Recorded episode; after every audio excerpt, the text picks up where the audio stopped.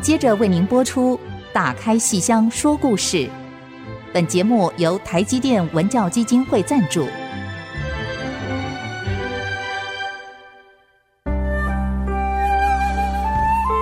打开戏箱子，看见台上的精彩一刻。戏箱子里还有许多你不知道的喜怒哀乐、悲欢离合。让戏曲专家王安琪、罗世龙和您一起打开戏箱说故事。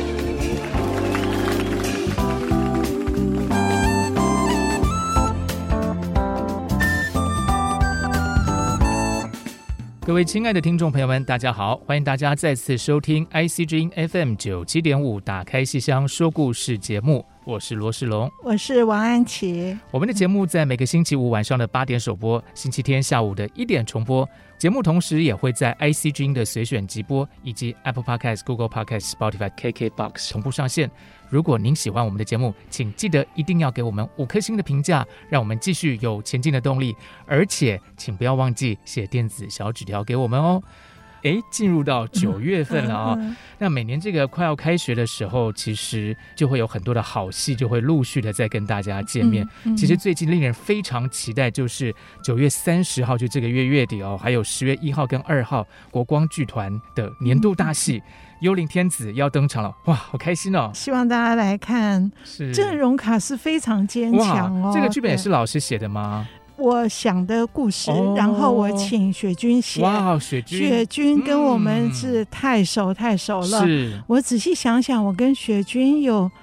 有多少年呐、天呐，二零零五年开始哇，哦那个三个人儿两盏灯，嗯然后到《金锁记》到现在二零零五到现在有多久啊？将近二十年，将近二十年哦哇，对默呀、契十足，对呀、嗯对呀、对呀、啊所以呃，我们之间有任何那个故事，怎么一讲，他马上了解是我们共同的一个想法，是然后他能够写得非常好，所所以我觉得啊、呃是很开心哈，有这样的一个合作的伙伴。那老师刚才嗯说卡斯阵容非常坚强，我猜一定有我们几位非常熟悉的演员吧？都有、嗯，都有唐文华老师，有有那嗯哦盛健老师，有有 都有温宇航哦，嗯有有黄雨玲有有哦太好了，一网 打尽。 对，可嗯是我一开始啊、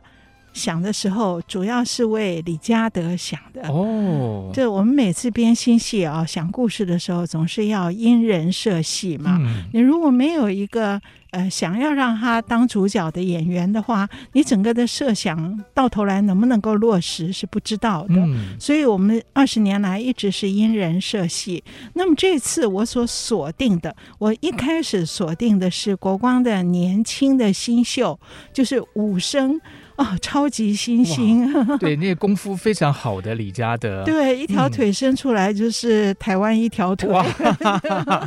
哇，而且个儿又高，又所以那帅个那个对腿每次一伸出来好直哦，好挺，对不 对对？呀、对 呀、哦，看得目瞪口呆。哦 对呀、我本来就觉得，哎，这个年轻的演员现在穿起来了，那么他也得到了传艺金曲最佳新秀，也入围了传艺金曲最佳演员。那么他实在是应该有一出属于他自己的新戏，虽然他已经有了。在《阎罗梦》里面，嗯他就演那个三世灵魂，从项羽到关羽到李后主，这个对一个年轻演员来讲是 几乎是不可能的任务。可是他完成的很好，所以呢，这次我就很想，哎，今年国光的新编大戏呢，我就很想从他身上来着手。那么他是武生，武生当然要让他表现他的武功， 嗯，所以我想到了一个很可怕的画面。但是武生，因为我们对呃李嘉嗯德的印象就是像陆文龙啊、法子都啊，或是吕布士士马。马，可是这个这次这个戏名 叫《幽灵天子》，各位听众朋友，不是那个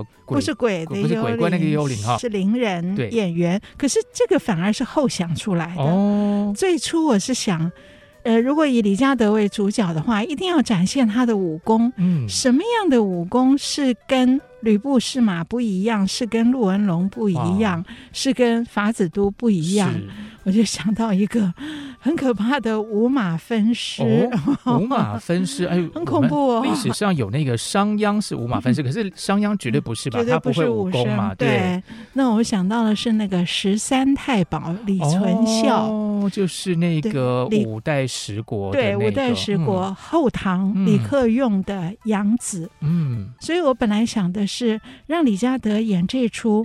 他演李存孝。他本来是被李克用所收养，那么李克用当然想用唐文华老师嗯，啦。哦是，啊，唐文华呢，为了要匡复唐氏江山，所以他收养了很多养子，哦要要这个收复江山，然后找很多人 来，当对，养来子帮他。哎，那他自己没有儿子吗？后来生了，哦，后来有，哦对，问题就在这里。嗯，那不过我一开始想的时候都没有想到后来，我只想到一个很单纯的，就是李克用起先跟他的这些养子们都很亲，因为这些养子可以帮他打天下。其中武功最高强的就是第十三个儿子十三太保李存孝。哇，那本来他们父子相亲呢、哎，可是到后来，哎，李存孝的功绩越来越高，立下的战功越来越多以后，这个什么十二太保啊，前面的一二三四五六七啊，这些太保们嗯开始有点猜疑他，就有一些分化，所以一些猜忌就形成在这对养父子之间。哇，然后最后，李克用怀疑他的养子十三太保背叛他，嗯而投向梁王朱温。这个人叫哦朱朱温，温，我我们历史上、哎 哎历史上有这个名字听取得不过太好，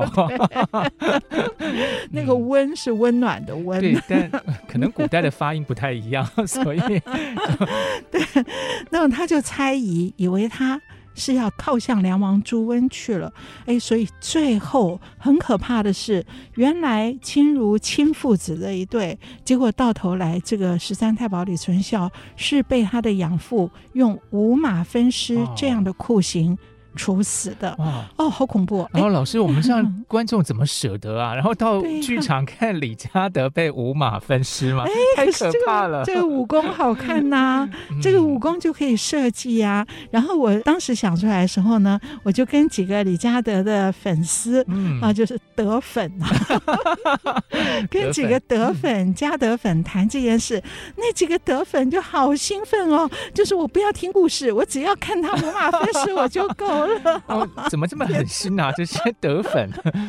那么这个故事呢？哎，嗯我们今天陈伟志不在。嗯， 我们听众朋友都很熟悉的陈伟对志，如果陈伟志在，他对老电影熟哦，透了。邵氏其实有一邵个氏十三太张保彻导演，好像是很久谁很久演以的啊尔第冬升吗？那还个是谁？狄龙狄跟龙江哦大卫，哦他们江两大卫演十三太保，嗯狄龙演十一太保。 嗯哇，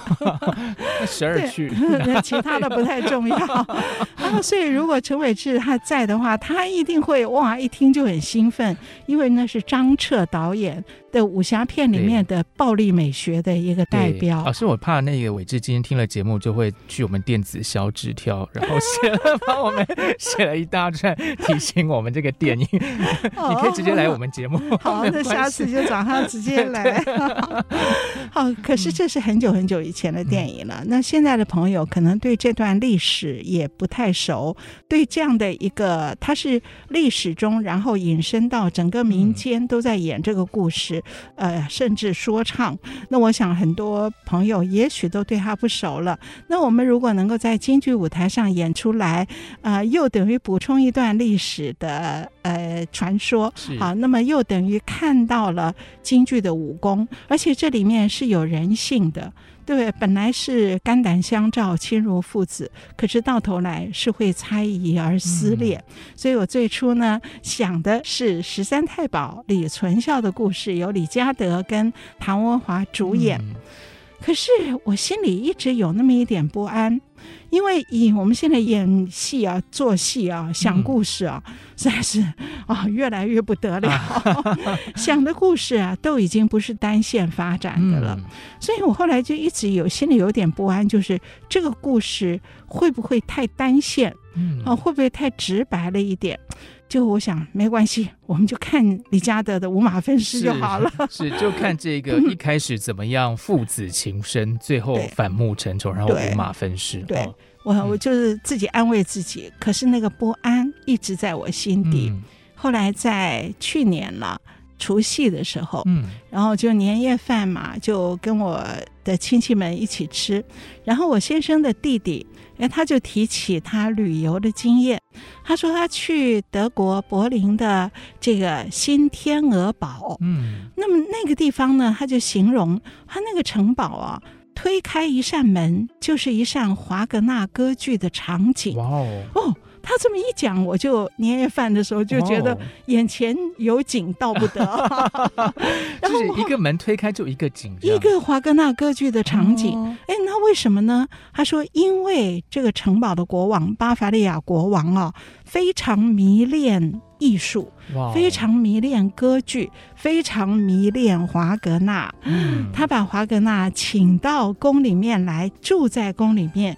那他跟华格纳之间的感情，比他跟他的爱人的感情哇哦还要深厚。哇 哦所以他的每一个房间，通通都是华格纳歌剧的场景哇。哦，哇，我听了以后。哇！当下我就把这个故事，把国光的心系的故事改了，改成《幽灵天子》。哇哦，这样子好像就说，如果假设我以后赚大钱，然后盖了一个大房子，嗯，那我家的那亭子就叫牡丹亭，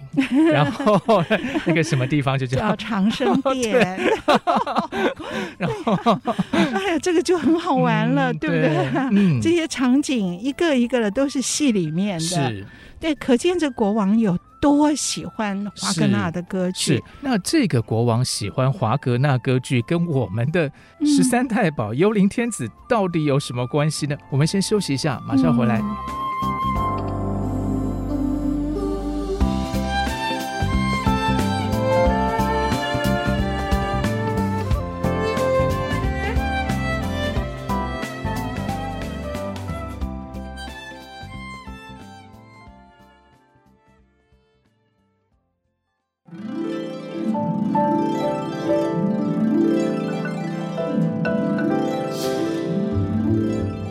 欢迎大家继续收听《打开戏箱说故事》节目。这话说，在德国的巴伐利亚有个国王非常喜欢华格纳的歌剧，所以那个城堡每一扇门一扇门打开就是一个一个场景。哇，这样听起来好新奇哦！在家有个家庭剧院，对对对对，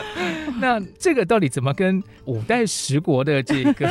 有关联呢？莫非中国古代也有这种城堡吗？有这样的一个帝王，哦，他也盖了一个皇宫，然后里面有很多的长生殿跟 墓。哎，没有这个没历有史那不个对，时候那还时候还没没有有，那个时候只有别人。哎，那唐 那代个时那还好候正早哦。式元杂剧都还没有成对，型那时候只有呢 什么踏瑶娘、对参军戏， 东海皇 宫。所以他他会填词作曲。哦，那么，哎，我由这个故事我一听，我当时在吃年夜饭呢，然后就好兴奋， 好兴奋。听众朋友如果常听我们节目，就知道安琪老师在吃便当的时候都会想出很多编剧的 idea。现在发现吃年夜饭的时候也，老师你很忙哎、 就是连吃年夜饭都不能休息。哦对啊，年年夜饭不是便当， 对，但是就不能放松一下呢？因为我一听，我真的好兴奋哦！哎呀，我立刻想起了中国的历史上有这么一个喜欢戏曲的君王，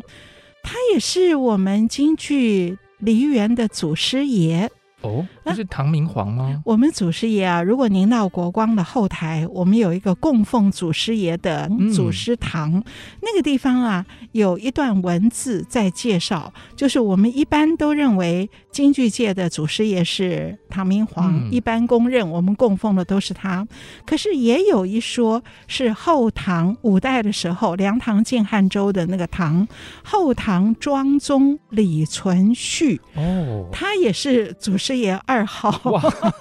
二点 零，然后为什么我们大家比较常说唐明皇，而比较不说这个后唐庄宗李存勖呢？ 因为他三年就亡国 了。而且他比较后来 嘛，就是我们会他比较后来先先算那对唐明个皇前面的那对，个。唐明皇比较大，大家对啊都认识嘛，哈、嗯还有个杨贵妃，而且唐明皇还演了《长生 殿》哎，不是他，不是他演了《长生殿》是，长生殿还演了 他，对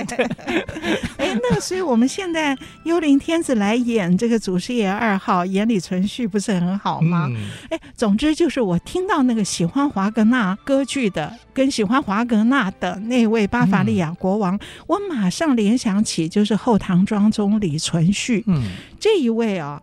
他是一个军事常才，他非常会打仗。哦，他是个武将，他非常会打仗，然后他打下了江山，可是他也非常喜欢戏曲。哇哦，所以他跟李后主不一样，李后主是只喜欢文学嗯艺术，而不喜欢军事政治，嗯是不幸生在帝王家。是，可是这位李存勖他不一样，他有军事的能力，他江山是他打下来的。嗯，哦，他马上得了天下，得了天下以后，他登基为王，可是他却跑去唱戏。哎，所以他喜欢的是武 戏。不一定，没有没有，那时候那时候没有什么那 个，对，我哦想说他是武功高强，是一 个李后主喜欢文戏，然后他喜欢武戏。哦， 对不起，我搞错。啊、呃，五代的时候还没有那样的 戏啊。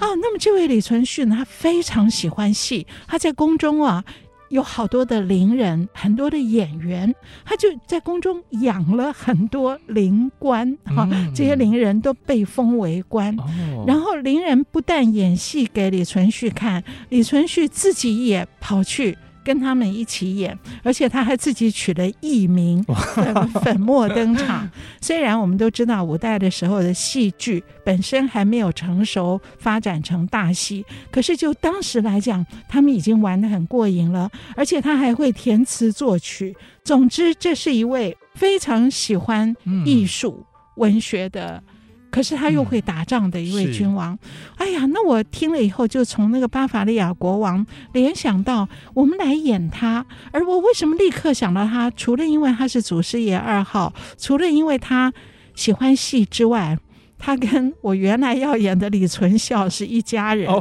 好好好，那就都在一块儿 了，都在一块儿了嗯，他是谁呢？李存勖是李克用的亲生儿子。嗯哦我们刚才讲的那个太保门是李克用收养的养子，嗯，可是他收了那么多养子，帮他打了天下之后，他自己生了，哇 所以生下来就是这个李存勖，他的亲生儿子。是，然后被五马分尸的李存孝是养子，是养子，嗯是李存勖的义兄，嗯，好是，那所以是一家人嘛，哈。嗯所以我就想，哎，那我们就来演李存勖的故事，这样并没有脱离我原先想的那个这一家子五马哈分尸的 五故马事嗯分故事、不，原先李存勖的故事里跟五马分尸不相干，因为他跟他的义兄李存孝年龄有一段差哦距，是，所以他并没有在所有史料里面谈到李存勖的时候，都没有讲他对他的义兄惨死的义兄有什么感觉，通通都嗯没有提到哈、可是所有的史料里都会以李存勖为界，哦，说这个人是创业容易守成难。哦是，然后就是得到江山之后呢，却玩物丧志，好单溺在戏曲里就面，三年，只有三年就败嗯亡了。嗯，啊，所以它本来都是一个负面的教训的例子。那可是我觉得没有那么简单。我觉得是什么人能够在这么有能力得到江山，完成他父亲的心愿？他父亲要得江山的心愿，二十多年了都没有得到，是靠亲儿子得到的。是什么人竟然在打了天下之后，能够如此彻底的放任自己，嗯放任自己到他自己的兴趣里面去。是这里面是一个什么样的，他的内在是怎么样想的？嗯所以我觉得这个人物很值得探究。也就是说，李存勖这个人物比我原来要写的李存孝要复杂，是要写他更难。是因为李存孝那个很简单，其实就是功高震主这对样，子，就是父子嗯相亲嗯到嗯彼此的不信任。那么这个李存勖却是复杂，可以有多元的线索来探究它，嗯是从不同的角度来探究它。是那以国光，我们这些年编新戏的时候，都是不断的挑战自己， 越难的越有兴趣。而且做的越好，哎呦，我不晓得。 我刚刚不是说我选择了李嘉德演李存孝五马分尸的故事之后，我心底一直有一层不安吗？就是有点担心他简单了一点。嗯，哎，那现在找到了李存孝的异异地，地，异地。嗯那么李存勖同一家子，可是他的人生非常的复杂，非常的嗯值得探讨。我们不要像史书上把它当一个反面的教训，嗯我觉得应该要探讨它跟艺术心灵，我们应该贴近它的艺术心灵。所以，那么演李存勖的话，那挑战性就更高。是那我们剧团当然有人吗？因人设戏，当然有啦。圣剑。哦，圣剑在前年回到国光了。如果圣剑没有回来，我真觉得想不出这个是人。就是要能够有这个马上英姿，对，而又有一个又是书卷气，又是艺术气对，质，又会真的去演戏。老师刚才对说有粉墨登场，对哇他那又这要个戏中串对，戏，这个很不容易哦，很不调和容在易一块儿，嗯对啊，圣剑是老生，可是这个角色李存勖呢，不用挂胡子。老生有的时候可以摘掉染口、摘掉胡子，可是不是像小生一样用大小嗯嗓、真假音，而是还是维持他老生的本嗓。你想，一个李存勖如果如果是小嗓，那有点有对点不太像哈。对，因为啊如他果这打个江山汗马功劳这对对嗯好，那么这个新主角有人了，哎呦，那李嘉德呢？就还是原来那个李 总存孝总不能吗把它放掉啊。嗯可是，在这对兄弟之间，他们的年龄有差别，所以本来史书上是完全没有关系的。哎，我想我不能把李嘉德放掉，而且我也已经跟他讲了，我们我们这出戏是 主角，而且我心里不想把他放掉，所以我就想，嗯，有办法，我们就瞎掰什么呢？瞎掰说，这个李存勖圣剑在很小很小幼年的时候，亲眼目睹了他的义兄被他的父亲五马分尸哇哦这桩惨案。哇哦我们就把这个兄弟的年龄压缩嗯拉近，然后让李存勖从小心中有这样的一个阴影，哦所以他在七岁的时候亲眼在刑场上看到他的父亲对他的义兄做这样的事情，然后他看到肢体分离，他吓到七天没有办法说嗯话，是然后七日不言不语。后来听到一阵锣鼓喧天以后，哦，他才哇的哭了一声，而后可以说话，而开口的第一句话是：“是戏，这一定是戏。哦如果不是戏，人间哪有这样的四肢离开身体的是惨状？哇哦所以我们这样就把李存孝的惨死当做李存勖成长过程中的性格成长中的一个阴影、嗯，一个童年创伤了，童年的嗯创伤。那么李嘉德还是主角。嗯，可是是一个幽灵主角， 这个“幽灵”两个字就是有鬼魂，哦，有点双关语的感觉， 有点像是嗯鬼魂了。嗯是戏开幕的时候他已经死了，嗯他已经是鬼了，可是他的影响一直贯穿在不止李存勖身上，也在李克用身上，是在所有的太保身上。是所以李嘉德，呃，不再是 这出新戏的名的主角，可是他是一个 阴魂无所哇不是 在，哇，那这个影响更大 哎，影因为响对，因为其实因为已经死了，所以等于不会死了。因为对他就是一直在那里，然后对就是一个大家要去克服的一个对心理的可能对某种障碍或是阴影，对，对，而且哇李存勖的一生，他的性格为什么会这样，完全是因为这个原因。是哇对，所以这么一兜起来，哇，整个戏就很有这个听起来就很对有意思了。对这个哈冲突点不断，然后这个怎么去把故事架构起来？我们休息一下，马上回来。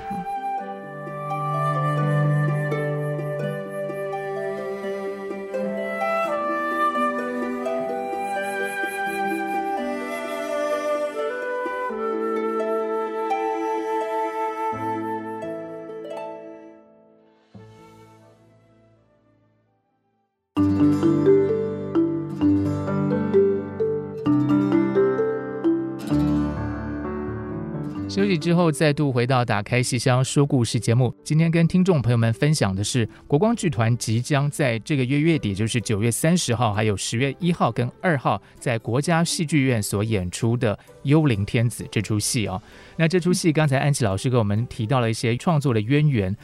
哎，这其实让我想到，其实，在英国也有一个非常喜欢戏剧的国王，就是十七世纪，就是那伊丽莎白女王刚过世的时候，然后詹姆斯一世上台，然后他就把原来那个剧团改成了国王剧团，其实也就是莎士比亚那个剧团，嗯所以古今中外好像都会有些君王可喜能。欢戏， 对，那他们到底在戏剧里看到什么？这个很耐人寻味，因为是有些君王或者说有些人，他反正就是当消遣。可是嗯老师刚才讲到一个发人深省的地方，就是他看到那个惨剧之后，七天呃不能言语，对然后听到锣鼓声一响，就说这个是戏。对，那他到底在这里面是有个顿悟吗？还是有什么样的想法呢？他没有办法面对这样的惨死，嗯，所以、以什么东西是真实，他只有认为这个是假的，这个是戏，所以以假为真，嗯还是以真为假？是到底什么是真相？哇，这就是我们整个这部戏要探讨的东是西。这有点、嗯、对，一种人生也是的人生对戏剧，戏剧是什么？艺对术是什么？那么这个剧本显然很难写，是绝对比李存孝、五马分尸那个剧本要难写。是那雪君写的相当好，花了很长的时间，嗯因为这个中间整个大方向也改过，什么都改过。好，那么到头来到目前为止，我是觉得是一个非常好的剧本。是那么他更想到一层，也就是我主要想到的是把。李存勖的性格跟李存孝的惨死把它衔接在一起，那么这个是以前从来都没有过的。可是雪君更新加了一层，就是他认为李存勖哈看到哥哥。看到义兄五马分尸之后，他不仅是有一种以真为假、以假为真，而且他很迷恋死亡的场景啊哦，，哇，这很特别，很特别。嗯因为五马分尸极惨烈，历史上没有人能够超过他的惨烈，嗯所以英雄人物的下场，这恐怕是任何人都抹不掉的。嗯，哎，我觉得这一层相当好，相当对艺术，是对不对？是编一个剧本有这样的一个想法，会让这个戏更提高到好几层。是所以可以说，五马分尸的鲜血，等于是飞溅到史册上面。是让一个英雄人物的他的终局啊，他最后的这一刻，我们几乎也可以拿来比较。是《霸王别姬》，最后霸王的嗯死是比较惨烈，令人印象深刻；还是纣王的死，嗯商纣王跟妲己，是纣王那个火焚摘星楼，是是谁的结局比较惨烈？没有人能够超过李嗯存孝，而且它太戏剧性了。太戏剧性了对。，就是一个那么喜欢戏的人，然后看到一个这么戏剧性的场景在眼前，对他到底是要去怎么面对它？对。有点迷恋的感觉哦，迷恋嗯迷恋死亡的姿态，嗯迷恋死亡的场景、哦，哦，我觉得这个是非常好的，也就让这个戏哦，大家还没有来看就可以想象到这个戏有多少层面。嗯我们不只是在怨怪一个李克用是哦，为什么会这样的不信任人，会做出这样人间的惨剧？而事实上，李克用用五马分尸处死了他的义子之后，其实也是成就了他的义子，让李存孝永远不会被人忘记是，他的死亡的姿态永远不会被人忘记。是所以这层是雪君想出来的，我觉得非常的好，哇好，就有点阴暗的感觉，很阴暗， 因为我们可是又平常阴看暗又很美。对，对就是要怎么形容，有点吸血鬼 那种，那种那种就是叫什么歌德式的那有种，的是美 感。对啊，因为我们想象中平常看戏曲，大概就是比较忠孝节义的比较多，就老戏嗯或啦，是或老是戏比较浪漫，对或是对才子佳人的浪漫，对啊，而且圣经我们嗯前两年才看到那个狐仙，那么对对这么对，对这么俊俏这样，那现在哇哇，现在有这样的一个、一种新想法。嗯是好，那么导演哈，戴军芳导演哈，他又有一个新想法，也就是我们刚刚不是讲说，我听到说巴伐利亚的国王嗯把那个城堡每一个房间。门一打开就是华格纳歌剧的场景嘛。嗯那我们说在讨论的时候就，说要怎么处理这个呢？军方导演就一口就说篷车呀， 哇， 就是因为我们在台上嗯不太能够做说，呃，这个宫殿的这个房间是对什么景，那个房对，间那像拍电影才有对办法对这样对一直才有开办法推开那个门，对，可是台上可以有篷车戏，哇哦第一车、第二车，哇哦， 那那个个篷车戏是怎么一回事？有个车子在台上吗？呃，当然会造一个比较写意的车，哦、是是哦是所以总共有七辆篷车戏。哎、你听到这边，你会不会想到那个阳光剧团？是不是？哦，对来他们也是就推那个来车子来推车箱子车子那个样子，对，对，哎，那出戏叫什么？他们来浮生若梦，浮生若梦，对，嗯就我那时候记得在国家剧院看的时候，就是它一台戏接一对台戏，就好像一个轮盘一样，是嗯是是，上面两三个演员而已。第一台戏演完，这一轮盘就往那边一对，一推嗯，然后第二轮盘出来。可是各轮盘之间可以没有关系，嗯也可以藕断丝连。哦是，嗯哇，我那次看那个戏的时候，印象非常深。嗯，那个形式很特别嗯形式很特，别，而那个形式后来触发了我想到百年戏楼，嗯国光的百年戏楼。可是那个形式一直在这儿。那么那天当军方说出“哎，我们没有办法在台上做一个长生殿、一个牡丹亭”的时候，哎。马上他就想到篷车戏，是嗯哎，那就是一个你在台上可以流动式的，对，对不对？然后就出来，不必有什么样的真的篷车，就是一个一个就像我们一般虚拟写意的舞台上那个坐轿子啊是，或是一个大帐，就是一个轮廓的概念。然后演员一出来就演了，所以这个戏里面到下半场，这个君王得到江山以后，圣剑得到江山以后，他在宫中又看戏又串戏哇。哦就是会有篷车戏，哇哦，听起来有点像那个走马灯，有是吧点有点像像那哈。样。有一首那个台语老歌就说人生很像走马灯嘛、哎哎就有点这个味道哦对对对，哇，一幕一幕的这样子。对嗯可是我们要选择哪几出戏呢？嗯哎、这个就又啊、让嗯雪君很辛哎苦。对啊，那那个时候他们是看什么戏哦？哎这个我们就没有去贴近戏剧史是，因为如果真的要去考察戏曲史的话，五代十国的对啊时候根本还没有。他有 啊没有没有没有大雁东海皇哎宫，呦，演参军戏哦，还有那个五花串弄对啊，那个，什么参军打仓谷 对啊 什么都我背不起来。那个就那个就就没得可看了，还有对不对？有兰陵王啊，还蛮对好啊看。可是没有 可是我们希望这个故事能够跟我们的剧情是贴近嗯的，所以雪君很 辛苦，他编的戏好累。最初呢，他顺着他自己的思路，就是迷恋死亡的场景， 嗯，所以他编的每一车戏都是君王的结局，哇哦古今中外。哦，所以等于说要编一个戏中戏的概念对嘛，可都很哦短哦，是古今中外，他还编了一 个拿破仑，那个时候怎么会有拿破 对仑？古今中外的戏，哦古今中就一开始就这个戏的过程中，嗯我们是改了很多很多，哦是是是改好多遍，所以有一段时间是一个无时空的状态，嗯不限定时空是，所以它前面也就是前面。第一步的思考是，每一车戏呢都是死亡的那个惨烈的姿态嗯，是看谁最美，嗯谁能够超过李存孝。是可是后来慢慢慢慢，我们觉得好像这样会有点散掉，比较难把那个主题兜过来。然后军方导演想出了一件事，叫做看戏找凶手。哇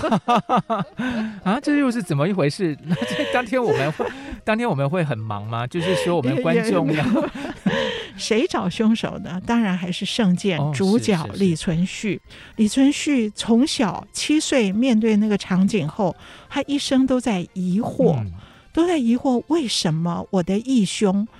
会死得那么惨，为什么他必须死？好，所以他一直在探讨这个答案。嗯，他本来逃避，逃避到戏里，然后他从戏里一车戏一车戏，他去找为什么我的义兄嗯会这样死的是内在的原因哇，对吧哇，那所以其实这个戏有很多层的意义耶，很就多是又有对历史的，然后又有这个人生哲理。对，重点还是有血缘，对，重点是它的形式有点繁复，然后那个繁复中透露着一种。很特别的美感，对一对对层对嗯一对，层的这样子堆叠上去的那种，既是迷恋，又是恐惧，又是亲羡的那种嗯复杂的情绪，嗯好期待哦。啊， 对，那不过呢，呃，这个大家还是要有点耐心，因为还要再好几个礼拜才会演出。嗯但我们先休息一下，马上再继续回来跟听众朋友们畅谈这出戏。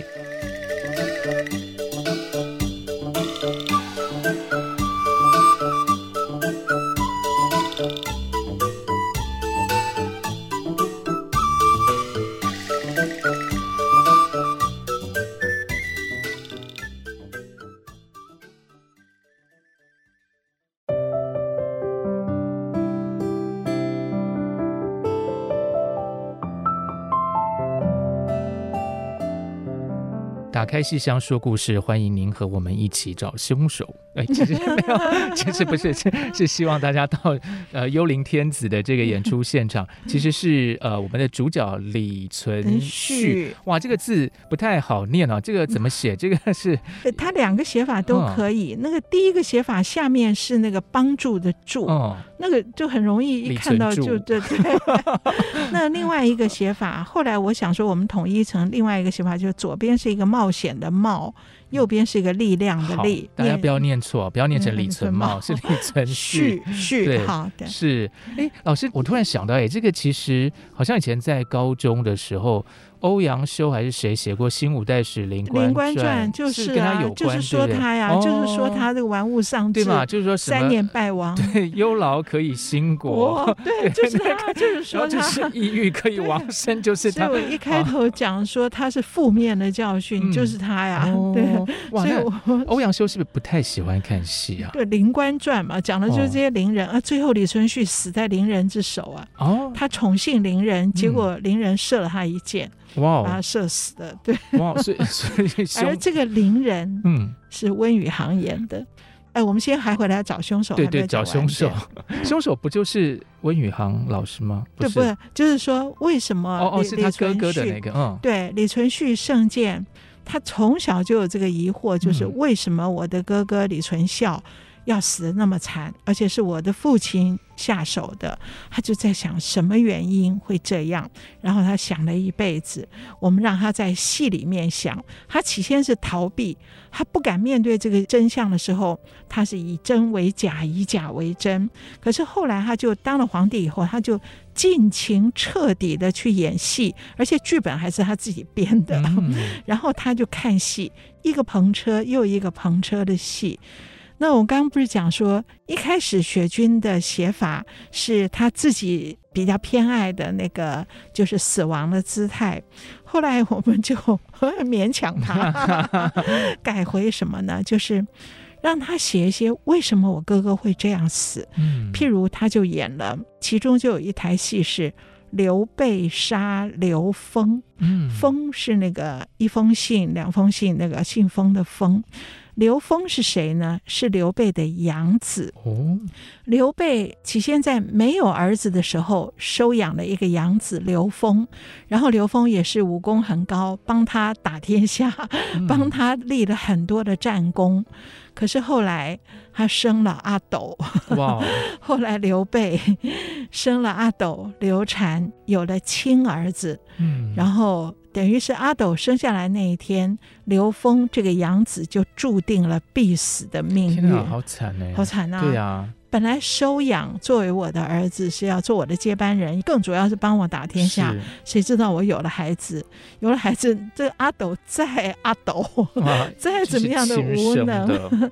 再怎么无能，我的天下还必须是他的。可是却有了你这个对啊养子跟亲 儿子哈、嗯对可是你的存在，你刘峰的存在，而且你也立了很多功，你就是会威胁到我的亲儿子。嗯后来他杀了刘峰，所以这个篷车戏里有一车戏就是演刘备杀刘峰，嗯，而我们就让李嘉德来演这个刘峰，哦也就是他本来来演的是那个被五马分尸的李是存孝，那个已嗯经死掉的。是，后来他又演宫中的幽灵伶人。嗯而这个伶人来演这台戏，哦他演那个不得不死的养子，是所以这种安排我觉得是很有意思是，的啦。啊而且其实，在戏里头，这出戏其实是李存勖编的。对，哇，那这个对好有深意耶！对对他啊。自己借着对戏在探索他的人生，是探索他的父亲。然后，其实他在戏台上看到的其实是当初被杀的那个义兄。对，然后对他知道为什么你会这么惨死，